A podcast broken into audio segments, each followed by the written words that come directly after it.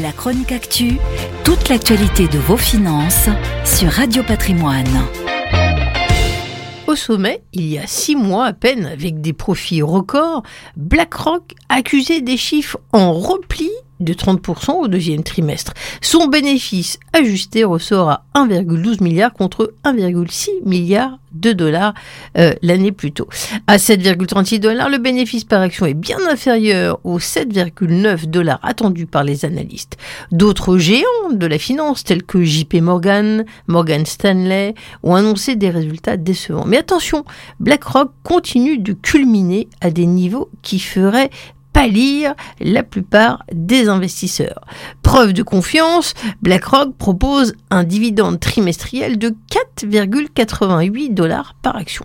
Baromètre des marchés financiers mondiaux, le premier gestionnaire d'actifs de la planète a vu les encours de ses portefeuilles reculer de 11% en 13 mois, accentuant le repli du premier trimestre. BlackRock ne gère plus que 8,5 milliards de dollars après avoir atteint, il faut le souligner, pour la première fois la barre des 10 000 milliards de dollars fin 2021.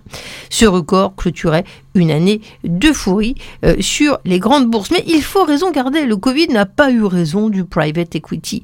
Après la parenthèse de 2020, l'activité s'est emballée, atteignant des pics l'année dernière. D'après France Invest, le capital investissement a représenté tout de même 27 milliards d'euros investis, 24 milliards levés sur l'année 2021, une hausse de plus de 30% par rapport à 2019, année pré-Covid.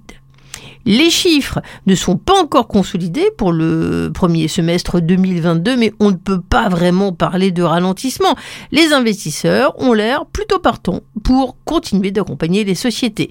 Certes, il y a des incertitudes, même si les carnets de commandes sont pleins, la question se pose de savoir si les tendances de consommation vont changer, si les entreprises vont avoir la capacité à répercuter l'augmentation du prix des matières premières. Mais certains secteurs s'en tirent pas trop mal. L'appétit des investisseurs reste robuste, euh, par exemple pour la santé, les télécoms, la fintech qui ont le vent en poupe. La question nouvelle qui se pose, c'est de savoir si les sociétés sont capables de faire preuve d'agilité pour s'adapter à ce nouvel environnement économique. Beaucoup d'investisseurs doivent réapprendre à vivre dans un contexte d'inflation qu'ils n'avaient jamais connu en Europe.